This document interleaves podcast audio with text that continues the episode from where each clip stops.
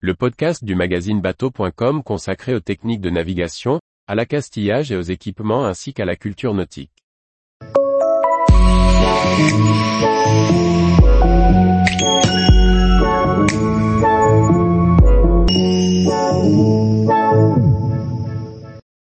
Instruments de musique en bateau, quelles précautions et quels aménagements?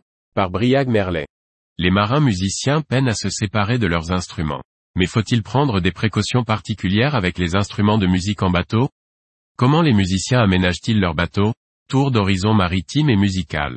Depuis des siècles, les musiciens trouvent leur place à bord des bateaux. Si l'on pense évidemment aux chants de marins à cappella, les instruments étaient aussi présents. Accordéon, flûte ou petit tambour accompagnaient la voix, à la fois pour les chants de manœuvre et pour les moments festifs ou de détente.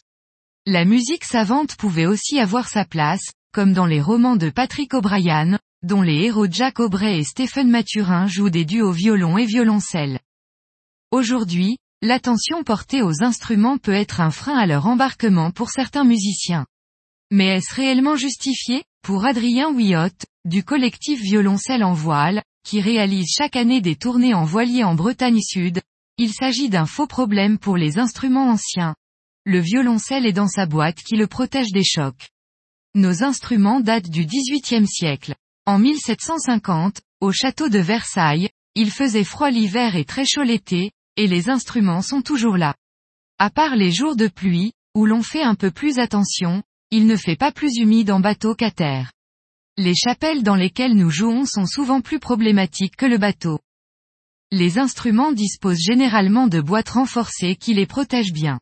Seuls les instruments métalliques, sensibles à la corrosion, mériteront probablement un peu plus de précaution qu'à terre, tout en pouvant être embarqués sur les bateaux. L'instrument n'est pas un simple bagage à bord du bateau.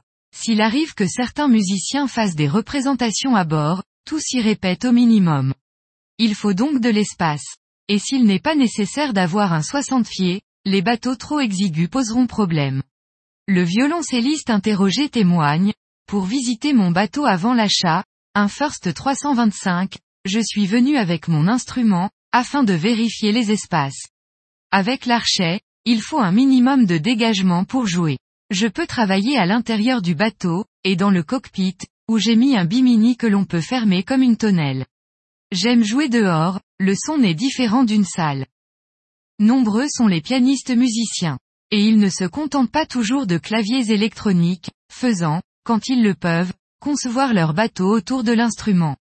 L'artiste Marie Cuisse-Mansbertou a ainsi fait installer un ascenseur à piano pour faire des concerts depuis sa goélette, sous le nom Pianocéan. Une fois à l'escale, encore faut-il débarquer. Il n'y a pas toujours un quai ou catway. Les manœuvres en annexe peuvent être délicates. Il convient de bien protéger l'instrument, mais là encore, Adrien Wiot conclut de manière rassurante, il faut faire attention, mais nos boîtes en carbone sont étanches. En ville aussi, il pleut. Tous les jours, retrouvez l'actualité nautique sur le site bateau.com. Et n'oubliez pas de laisser 5 étoiles sur votre logiciel de podcast.